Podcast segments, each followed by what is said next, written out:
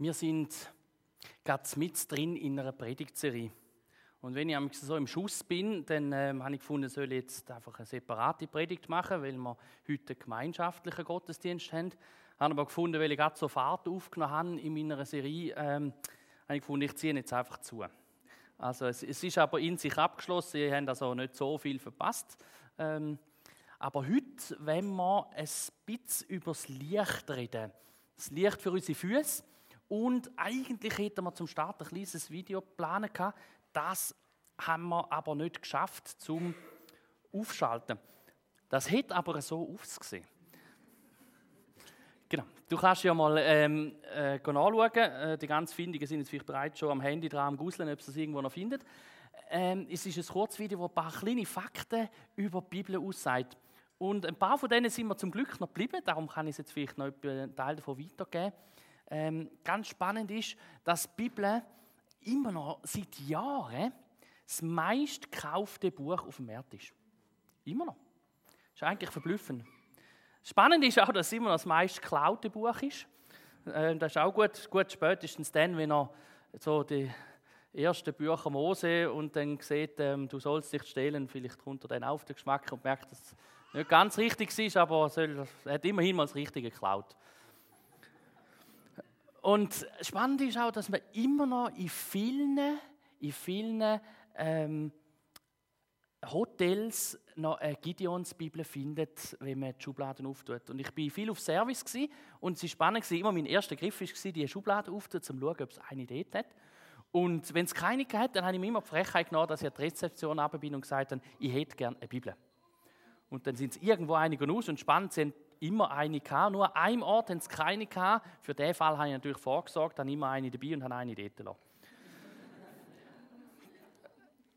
Die Bibel hat auch ein paar andere Eigenschaften. Es kann Lebensretter sein. Es hat in Spanien einen, ähm, einen, Pfarrer, der auf der Bühne gestanden ist, und dann ist einer gekommen und hat gefunden, er soll sich gewisse Sachen mal zu Herzen nehmen, im speziellen äh, geschossene Kugeln aus einer Pistole raus auf sein Herz zielt. Allerdings hat der Priester die Bibel am Herzen getragen, wo die Kugel aufgefangen hat. Die Bibel ist also auch Lebensretter.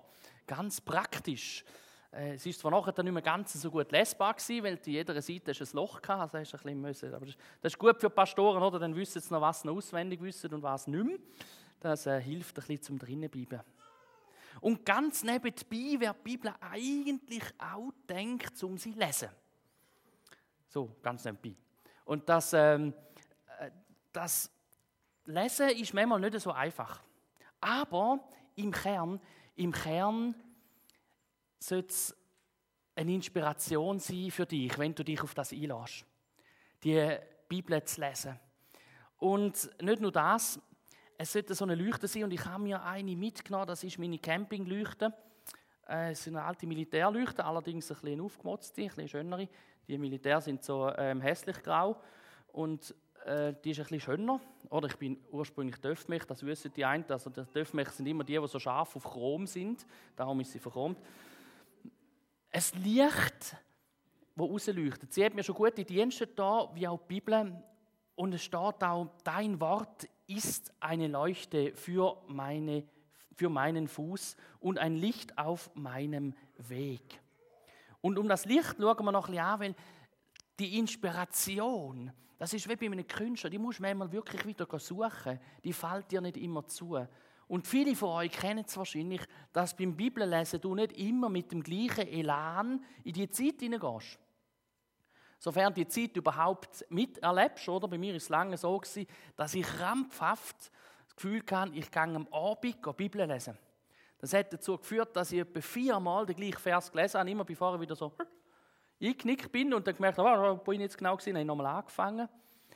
Und nach vier Mal habe ich gemerkt, ja, und wegtaucht. Und vielleicht haben die einen das Gleiche mit dem Morgen. Du musst eine Zeit finden, auch eine Zeit in der Woche, wo irgendwo passt, dass du kannst lesen, dass du kannst aufnahmefähig sein. Und du bist in guter Gesellschaft, weil zuwider, was du vielleicht gehört hast, haben über 80 Prozent der Christen Mühe mit dem Bibellesen und der stille Zeit. Manchmal führt das auch mit sich, weil sie gewisse Fakten ein bisschen falsch setzen, eben, wenn man ganz am falschen Zeitpunkt das macht. Du bist, du bist eigentlich in guter Gesellschaft und du musst keine Angst haben, dass, ähm, äh, dass du dich irgendwie da müsstest, komisch Auto oder denke ich bin der Einzige. Ganz im Gegenteil, das bist du nicht. Ähm, aber es muss ja nicht so bleiben, dass du in dem Stadion dich weiter verharrst. Und es gibt so ein ähm, Wort, das steht in der Bibel, da steht, ähm, wer denn meine Worte hört, der ist wie der Lidl in Arbon, der sein Haus auf schlechtes Fundament gebaut hat und jetzt Böden nochmal aufreißen muss. Nein, es äh, sieht ein bisschen anders aus. Wir schauen es jetzt nochmal an. Ah, genau, dort ist es so. Oder wir schauen es nicht an, je nachdem. Vielleicht musst du kurz manuell eins überdrucken.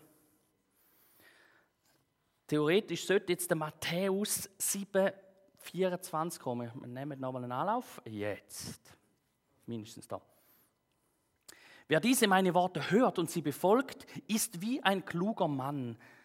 Als er sein Haus baute, er errichtete es auf seinem Boden, auf felsigem Boden. Dann kam ein Wolkenbruch, so etwa wie heute Nacht, oder? Also die, es vielleicht mitbekommen haben, hat gerade ein bisschen donnert, oder? Also ich habe eigentlich gut geschlafen, bis der Fensterladen aufgeschlagen hat, dann bin ich wach gewesen. Ähm, bis ein Wolkenbruch kam. Die Flüsse traten über die Ufer, der Sturm tobte und rüttelte an dem Haus, doch es stürzte nicht ein, denn es war auf Fels gebaut. Wer diese meine Worte hört und sie nicht befolgt, ist wie ein dummer Mann, also kann auch eine Frau sein, mal nebenbei gesagt, als er seine, sein Haus baut, er errichtete es auf sandigem Boden, da kannst du sagen, okay, das ist direkt am Bodensee unten. Ähm, denn er kam ein Wolkenbruch, die, Füße, die Flüsse traten über das Ufer, der Sturm tobte und prallte gegen das Haus, da stürzte es ein, es fiel völlig in sich zusammen. So ist es mir gegangen, als ich meine erste äh, äh, Militärhütte äh, bzw. Zelt bauen habe und äh, nicht alle Spannschnüre dran kann, ist das auch so in sich zusammengefallen. Und wir merken daraus, eigentlich sollte uns die Bibel ein Fundament geben, wo in diesen Zeiten verhebt, wo, es stürmt. Und wir können sagen, okay, in der Bibel steht ja eigentlich, ähm, ähm, sagt Jesus, ich bin das Fundament.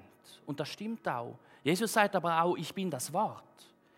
Und darum ist das ganz nah beieinander und miteinander verhängt. Und es ist wichtig, dass man in dem Sinne erkennt, es braucht die Zeit mit dem Buch. Es braucht die Zeit mit dieser Variante, die kann Hardcopy sein oder die kann irgendwie in einer digitalen Version sein, wie sie du auch immer willst brauchen Egal wie, brauch sie einfach. Gut, nein, nicht egal wie. Es gibt schon gewisse Methoden, die ich jetzt nicht so befürworte, wie die Bibel sollst brauchen Da kommen wir dann nachher noch darauf zurück. Aber es ist wichtig, dass wir uns sagen, es ist ein festes Fundament. Es ist etwas, das uns ähm, im Alltag kann tragen helfen. Im Umgang mit Ruhe, im Umgang mit Freude, im Umgang mit Mitmenschen, ganz praktisch im Umgang mit dir selber manchmal, oder? Das ist die, manchmal die größte Herausforderung. Und vielen anderen Sachen. Die Bibel ist etwas, wo uns Gott mitgeht, wo er sich in Karten hineinschauen lässt und so sagt, du kannst schauen, wie ich mit Menschen unterwegs bin. Du kannst dich von ihnen auch auferbauen lassen. Darum haben wir immer wieder in der Gemeinde so God-Stories-Zeiten oder, oder Zeugnis hat man es äh, vielfach auch genannt. Äh, da ich nicht so gerne in die, Schule gegangen bin, vermeide ich das Wort Zeugnis, das hat so ein bisschen Nachgehen für mich. Ähm, aber die, die, die Geschichte, die Gott in deinem Leben geschrieben hat, das zeigt anderen, dass er real ist, dass er heute noch da ist, dass nicht 2000 Jahre her ist und danach hat er gesagt, schau zusammen, irgendwie, wenn dann die Welt zu Ende geht, komme ich dann wieder sondern er hat gesagt, ich bin heute noch da. Ich bin real und wenn du es willst, bin ich auch real in deinem Leben. Und es gibt ein paar so, sage ich mal, so Grundausrichtungen, die es manchmal braucht, um sich vorbereiten auf die Zeit mit Gott und der Bibel. So gewisse Sachen braucht es da auch. Und wenn ich die nicht mache, dann äh, wird das Lämpchen nicht leuchten. Also mal erstes, wenn man unten hineinschaut, hat es so einen Strumpf ähm, wenn du den nicht dran hast, kannst du machen, was du willst, dann wird das nur stinken, aber nie leuchten. Und wenn genug lang dran rumzündest, dann gibt es einfach noch einen Klapp. Und so gibt es auch im Handhaben mit der Bibel ein paar Sachen, die hilfreich sein können, wenn du dich an das haltest. Und eine davon ist, mit offenen Augen und einem offenen Geist in die Zeit hineinzugehen. Ich habe das schon viel erlebt, erst vor ein paar Tagen, oder? Du laufst weg, ich bin in die Werkstatt gelaufen und habe etwas äh, übergebracht und als ich dort bin, sehe ich in meiner Reihe der Schraubenzieher, dass der grösste Schraubenzieher fehlt. In dem Moment fällt mir ein, dass ich beim Auslaufen der Schraubenzieher zuerst bei der Tür abgeleitet habe, in der Hoffnung, ich würde ihn dann mit übernehmen, wenn ich das nächste Mal in die Werkstatt gehe. So viel zu offenen Augen. Und da muss man manchmal wirklich darum bitten, dass man die hat im Leben, wie auch im geistlichen Leben. Dass man mit offenen Augen und die richtig geistlichen offenen Augen, die dürfen wir auch von Gottes Geist erbitten. Ein Heiliger Geist schlüsselt uns das Wort auf und zeigt uns, wie es an unser Herz an kann kommen. Und da gibt es einen Vers im Epheser 1, 17 und 18. Der Gott unseres Herrn Jesus Christus, der Vater, von dem alle Herrlichkeit ausgeht, er gebe euch den Geist, der euch Weisheit schenkt und Offenbarung zuteil werden lässt. Dann könnt ihr Gott erkennen. Er öffnet euch die Augen mit euren Herzen zu sehen, denn ihr sollt wissen, welche Hoffnung mit eurer Berufung verbunden ist, außerdem welche Fülle an Herrlichkeit zu seinem Erbe für die Heiligen gehört. Er kann mir wirklich Vorhänge zur Seite ziehen im Bibel lesen. Und keine Angst, es gibt immer so Zeiten, da, da sagt die Bibel einfach nichts. Und es gibt noch so eine Rahmenbemerkung, es gibt auch Momente, wo Gott nicht will reden. Aber das ist gar nicht so schlimm.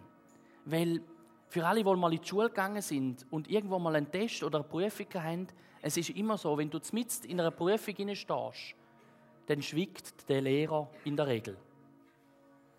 Und das ist manchmal auch bei Gott so, dass wenn er dich ganz in einer Prüfung hinein, stellt, dann schwiegt er einen Moment, zum, aber umso mehr mit dir nachher dann zu reden. Darum, es gibt wirklich auch Zeiten, wo Gott nicht so viel redet. Ein zweiter Teil, wo wichtig ist, ist, ähm, ist auch nicht so populär, belehrbar oder gehorsam sein. Das hat mir ganz praktische Eigenschaften. Als Döfmecht hat mein Chef mir immer gesagt, schau, lass dich nicht von den Kunden ablenken. Manchmal sind sie zuerst an den gestanden, haben mit dir gequatscht, du bist mit drin und hättest eine Reihenfolge einhalten Und hat immer gesagt, du musst ihnen vielleicht sagen, trink einen Kaffee dort, äh, außer du kannst es. Zwei Sachen gleichzeitig, oder? Die meisten Männer können das sowieso nicht. Irgendwie denken und brünzeln ist das Einzige, was wir gerade so gleichzeitig. Aber mehr, äh, ist manchmal schwierig. Aber da, wo wir dann so richtig zielgerichtet machen, da machen wir recht. Aber dann bin ich so dran und hatte einen Ölwechsel, oder? Und dann der Kunde redet mit mir und ich leere das Öl oben rein. In dem Moment schaue ich da und denke, mach da die Ölablassschraube da. Und dann läuft es unten raus, oder? Und bis du dann hineingeschraubt hast, ist schon ein halber Liter rausgelaufen, der hat sich dann wunderbar verteilt. Darum ist wichtig, dass man mit einer belehrbaren und gehorsamen Haltung in die Zeit hineingehen dass wir sagen, ja, Gott hat uns wirklich etwas zu melden in der Zeit, wo wir mit ihm unterwegs sind. Und die belehrbare Zeit, die hat er uns in einem ganz kurzen Vers im Psalm 25, 9 kurz dargelegt. Er zeigt den Demütigen, den Belehrbaren, was richtig ist und lehrt sie seinen Weg. Darum ist es auch wichtig, belehrbar zu sein und zu bleiben, die Demütigkeit zu suchen. Das heißt nicht, dass du immer musst im ganzen Leben überall demütig sein und alles über dich ergehen lassen. Ganz im Gegenteil. Gott gegenüber sollst du aber demütig sein. Und seine Weisheit suchen. Ein weiterer Punkt ist ein gereinigtes Herz. Nichts Schlimmeres, wie irgendwie einen Haufen mit dir umtragen und dann zack in die Zeit mit der Bibel hineinzugehen und sich zu fragen, stellen wir noch kurz einen Vers durch und dann gehen wir wieder und irgendwie es geht nicht in meinen Alltag hinein, es geht nicht an mein Herz an. Äh, es, es ist irgendwo wirklich sinnlose Zeit gewesen. Aber ähm, wenn du mit einem gereinigten Herz drin hineingehst, dann ist es wie mit dem Abendmahl, wo er sagt, bevor du das Abendmahl gehst, gang zu diesen Menschen an, wo du vielleicht noch irgendwas schuldig bist, wo du im Kampf bist, im Zwietracht oder irgendetwas und du das vorher bereinigen. und geh dann ins Abendmahl. Mach es auch so mit dem Bibellesen. Du die Sachen bereinigen oder leg sie ganz bewusst Gott an und sagst, hey, ich habe da noch einen Knatsch. Die Person ist jetzt vielleicht jetzt im Moment nicht gerade auffindbar. Hilf mir, dass ich das angehe und mir nicht meinen Kopf zupappe mit diesen Sorgen und Problemen, die das mit sich bringt. Gereinigte Herzen. Das gibt auch ein Lied, das heißt, ähm, wie hat es das geheißen? Reinige mein Herz. Irgendwie so ist das gegangen. Und es gibt viele so Lieder, die einem helfen, wieder einen Link zu finden an einen Ort, an, wo uns Gott schon lange mal gesagt hat: Hey, komm mal dort mit mir, ich will dir etwas Besonderes zeigen. Die Bibel sagt dazu in Matthäus 5,8: Glücklich sind die, die ein reines Herz haben, denn sie werden Gott sehen. Darum ist es wichtig. Wir können uns wirklich die Sicht auf Gott geradezu verbauen, im wahrsten Sinne des Wortes, indem wir die ungereinigten Herzen über längere Zeit ziehen lassen. Mal abgesehen davon, dass sie im Fall dann irgendwann zu bitteren Herzen werden, so als praktischer, wirklicher, bitterer Nachgeschmack.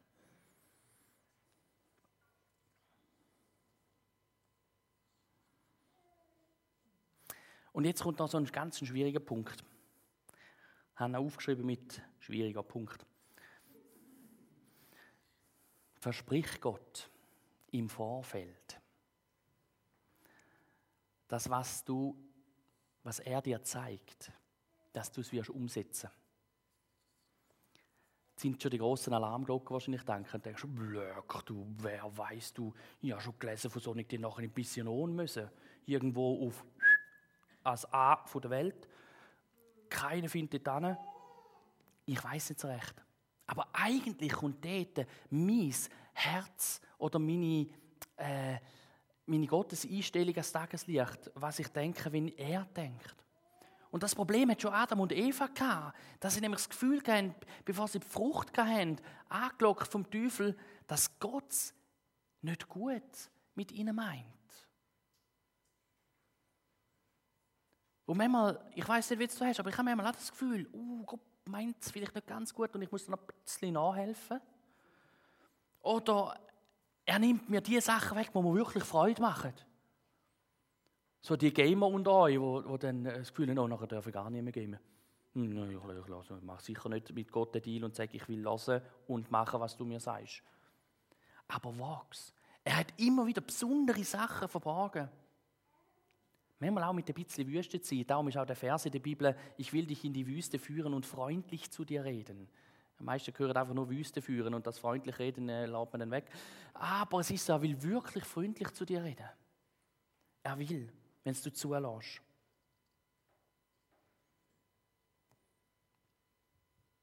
Lehre mich, Herr, nach deinen Ordnungen zu leben. Schenke mir Einsicht und ich will deinem Gesetz gehorchen. Ich will es von ganzem Herzen halten, sagt der Psalmist vom 119. Psalm. Das ist eine Haltung Gott gegenüber in der Zeit mit ihm, wo wir suchen sollen. Und vertraut auf Gott, meint es wirklich gut mit mir. Als ich ähm, die Töpfe gelernt habe und nachher der Kind irgendwann bekommen haben, habe ich den Töpfe verkaufen, wenn es Geld braucht. Und ich habe lange Zeit keinen Töff. Und ich habe immer manchmal ein bisschen wehmütig, wenn so der Frühling gekommen ist und unten dran, wir haben so äh, in kleiner Anhöhe gewohnt, auf einem Bauernhof, und da so ein Tal aber gesehen, und es war eine lange Gerade. Gewesen. Und immer im Frühling hat es wieder angefangen, oder? dann sind sie dort in Reihe und Glied durchgefräst, oder? Und du hast gedacht, ja, eigentlich wäre schon schön. Und Gott hat das irgendwo gemerkt. Und ich glaube, er hat schon vor mir gemerkt. Und in einer Gemeinde, wo wir sind, wo wir Aufbauarbeit gemacht haben, wo eine Neugründung angestanden ist von einer Gemeinde, haben wir uns wirklich vieles nicht können leisten. Die Gemeinde hat uns auch Maximum 40 Prozent können anstellen. Und wo wir dort sind, kommt plötzlich ein Mann auf mich zu und sagt, du, komm mal zum Kaffee. Und wahrscheinlich habe ich das schon mal erzählt, das ist immer so eine Sache, oder wenn du bei vielen Gemeinden predigst, weißt du nicht mehr genau, wo du was erzählt hast. Meine Gemeinde weiß es auf jeden Fall. Und dann ist er gestanden und beim Kaffee und dann hat er mal so einen, einen, einen, einen Fahrzeugausweis übergeschrieben vom TÜV und der hat immer ein verschiedene TÜV gehabt, dann hat man es mal gezeigt, dann haben wir ein philosophiert darüber und nachher ähm, hat er gesagt, ah, schau, ich habe das gefunden und so, sieht noch cool aus, alte Triumph. Und dann hat er gesagt, ah, lässig und so. Und dann hat er gesagt, du, schau, ähm, Gott hat gesagt, ich soll ihn dir zur Verfügung stellen. Kannst du ihn einfach brauchen, nimmst ihn zu dir in die Garage.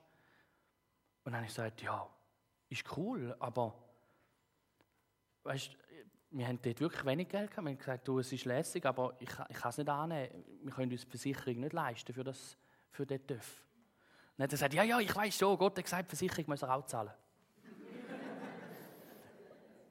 Und darum, ich will dir Mut machen, Gott meint es gut mit dir. Darum mach das Versprechen vor dem Bibellesen, wag das Versprechen, weil es wird dich selber auch ein bisschen herausfordern, dran zu bleiben nach der stillen Zeit, ähm, an diesen Punkten, wo Gott dir äh, das nächste dein Leben anlegen wird.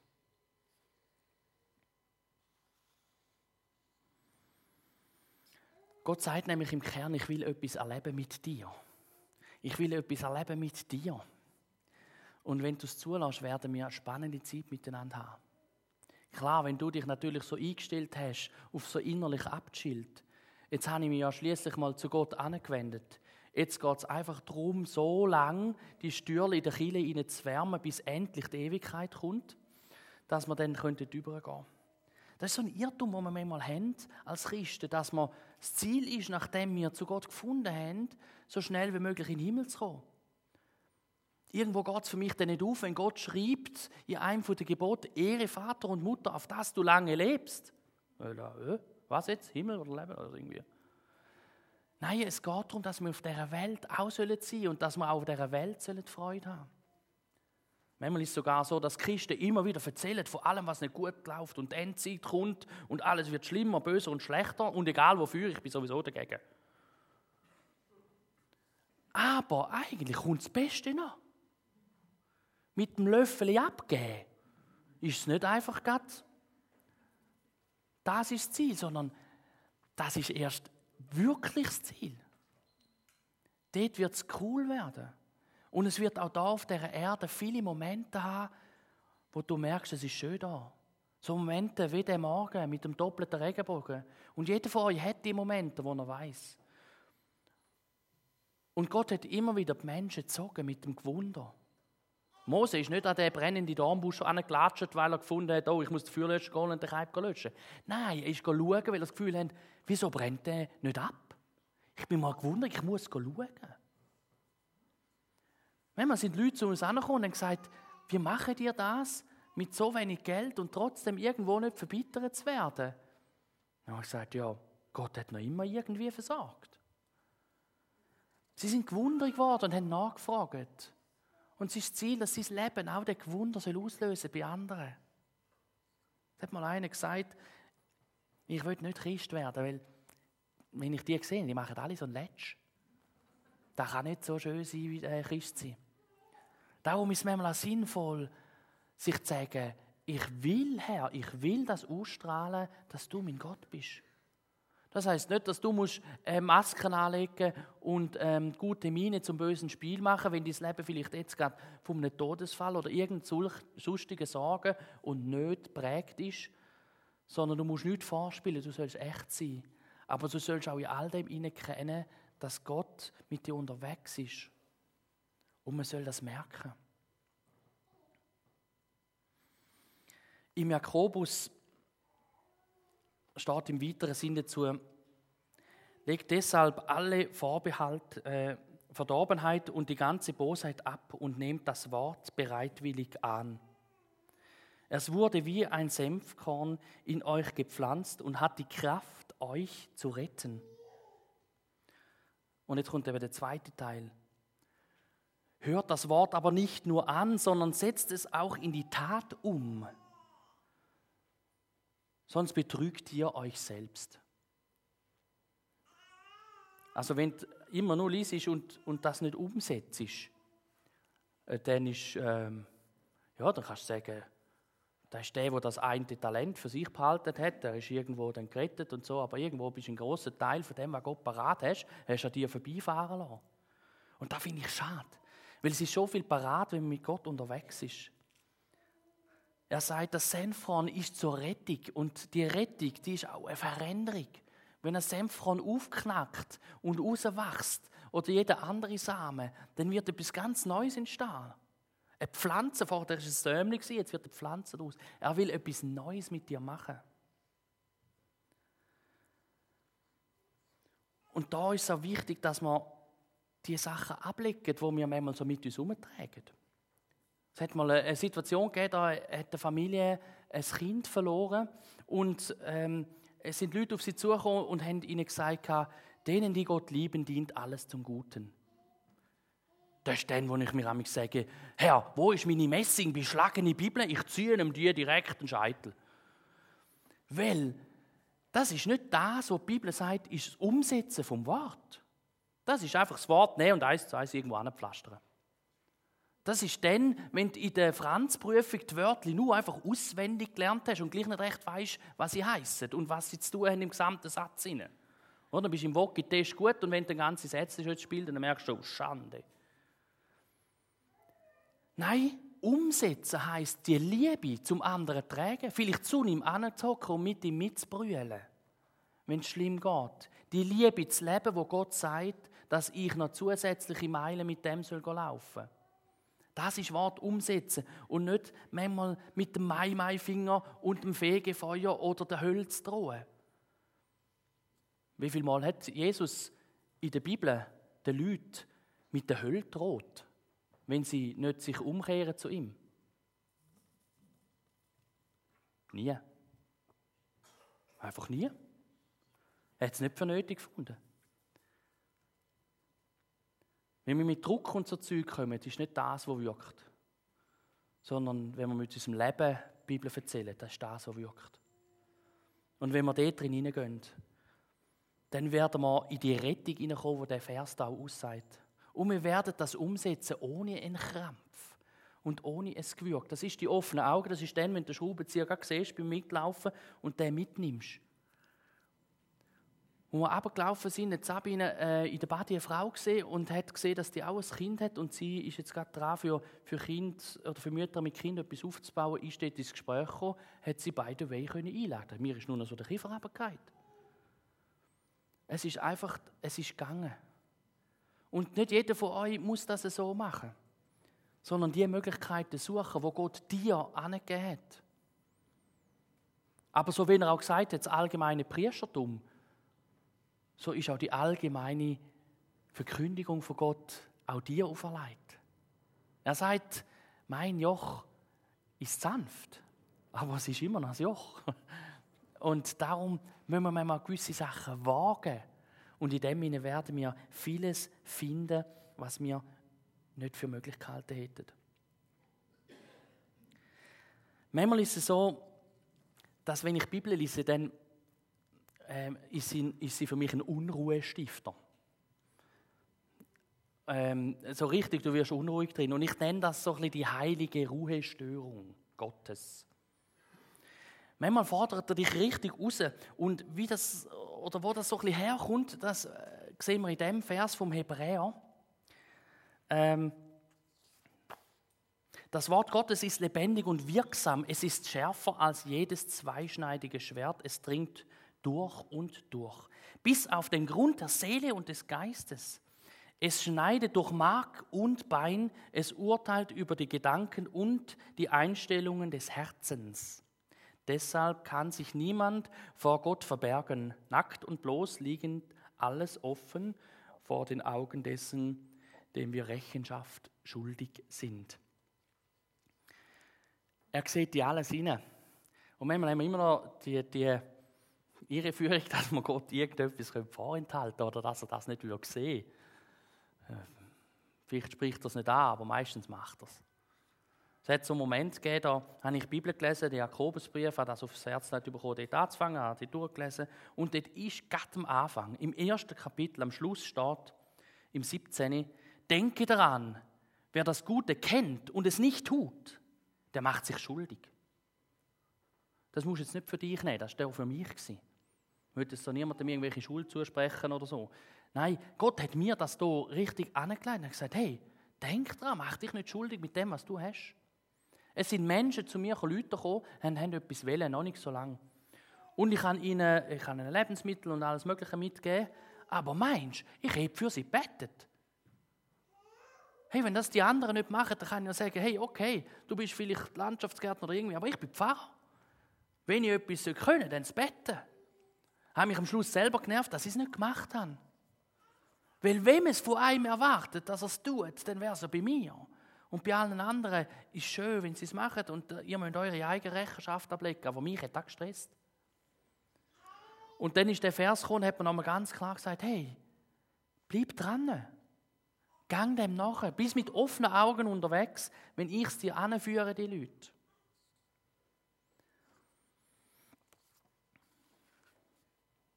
Ja, mal schauen, ob das schon die Folie ist. Genau. Wir gehen auf die Zielgerade. Also für alle, die so Angst haben, oh, jetzt schlafen in jedem Moment ein. Keine Angst, es gibt nur noch, tief, noch eine Folie und danach hast du es überlebt. Wenn du am Bibellesen bist, gibt es ein paar Sachen, die hilfreich sein auf deinem Weg. Vier so Grundeinstellungen würde ich dir ans Herz legen. Frag dich, wenn du anfängst zu lesen, was sagt der Text über Gott? Was sagt er über die Menschen? Was sagt der Text über dich oder zu dir?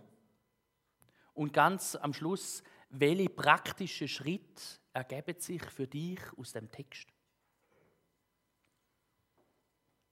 So, zum, und zum Schluss haue ich jetzt nochmal so eine richtig vollpackte Folie rein. Oder? Aber ähm, ich weiss, dass du noch etwas zu schreiben hast zwischendrin, oder sonst denkst du, du musst nur einen Satz aufschreiben. Beim dritten Punkt von der vorhergehenden vier, dort steht, was, ähm, was für dich zu bedeuten hat. Und nachher auch die praktische Umsetzung. Dort frag dich vielleicht im Lesen, Kannst du das nebenzu anlegen, dass das äh, vielleicht beim Bibellesen ein bisschen präsent hast? Gibt es vielleicht irgendeine Sünde, eine Schuld, etwas, was schlecht läuft in meinem Leben, das ich Gott bekennen sollte?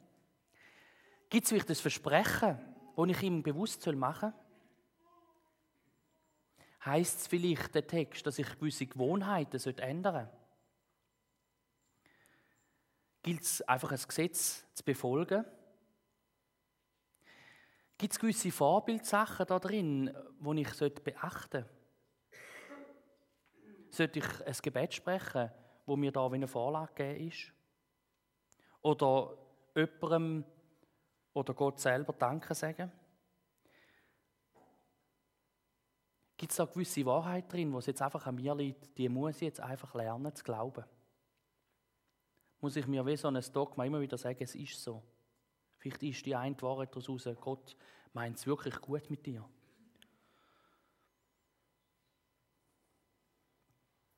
Ja, es ist definitiv zu groß, Folie. Selbst ich verhindere mich da im Zeug. Gibt es vielleicht eine Ermutigung drin? Etwas, wo Gott dich auferbaut und sagt, hey, da shoppe ich nochmal ein Bricke nachher. Ich finde es wirklich cool mit dir. Und das sagt Gott viel. Er ist der, der die Ermutigung erfunden hat. Nicht Ricola oder so etwas. Gibt es da einen Trost aus dem Text für mich, in meine Situation hineinzufinden? Ganz etwas Praktisches? Oder ist da ein Fehler benannt oder aufgeschrieben, wo es für mich gilt, daraus zu lernen, den vielleicht genau zu vermeiden? Das ist so eine zielte Frage, die du dir im Lesen vom Text unter anderem, das ist natürlich nicht abschließend, kannst stellen. Es geht nämlich darum, dass du in dieser Zeit vom Text nicht nur denkst, ah, und das zeigt das Bild nebenzu ein bisschen, ich sollte, ich hätte, ich würde, ich könnte, mach's einfach. Es gibt so einen, äh, einen Prediger aus Amerika, der hat damals nur gesagt, do it, mach's. Und Gott der sagt, mach's. Bedingt natürlich, dass Gott hörst und merkst, dass er das sagt. Aber äh, so viel Zeit haben wir jetzt auch wieder nicht mehr, um dort auch darauf eingehen. Und wenn du dich auf das haltest, dann wird das nicht so ein allgemeines Lämpli werden, die Zeit mit der Bibel mit dir, sondern sie wird einen Fokus bekommen, wo sie nachher das Licht gezielt wirft, dort an, wo du am Lesen bist, ganz praktisch, und es wird ganz gezielt, wird die Zeit den Blick werfen auf Sachen in deinem Leben, wo Gott besonders Freude hat und sagt, hey, cool. Es wird einen, einen Ski drauf werfen, wo Gott sagt, hey, da müssen wir dran miteinander arbeiten. Es wird einen Blick werfen, wenn wir die Zeit uns wieder suchen. Und in dem Sinne, da bin ich inspiriert und überzogen, wird uns Gott wieder ganz neu inspirieren, mit ihm unterwegs zu sein. Darum auch die Serie, inspiriert von Gottes Leidenschaft. Ich tue noch beten.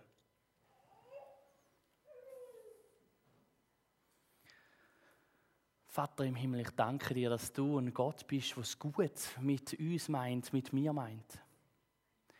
Jesus, ich danke dir, dass du nicht der bist, der einfach nur die Fehler sieht an uns, sondern sagt, hey, ich will mit dir etwas erleben. Du bist mein Außendienstmitarbeiter und ich danke dir, dass du mit uns den Weg willst gehen. Danke dir, dass du uns kennst und mich kennst und mich trotzdem gern hast und uns trotzdem gern hast.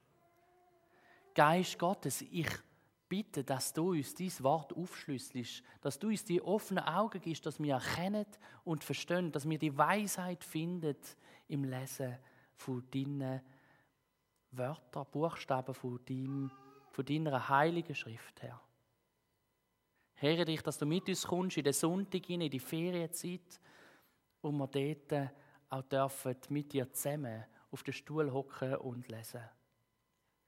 Amen.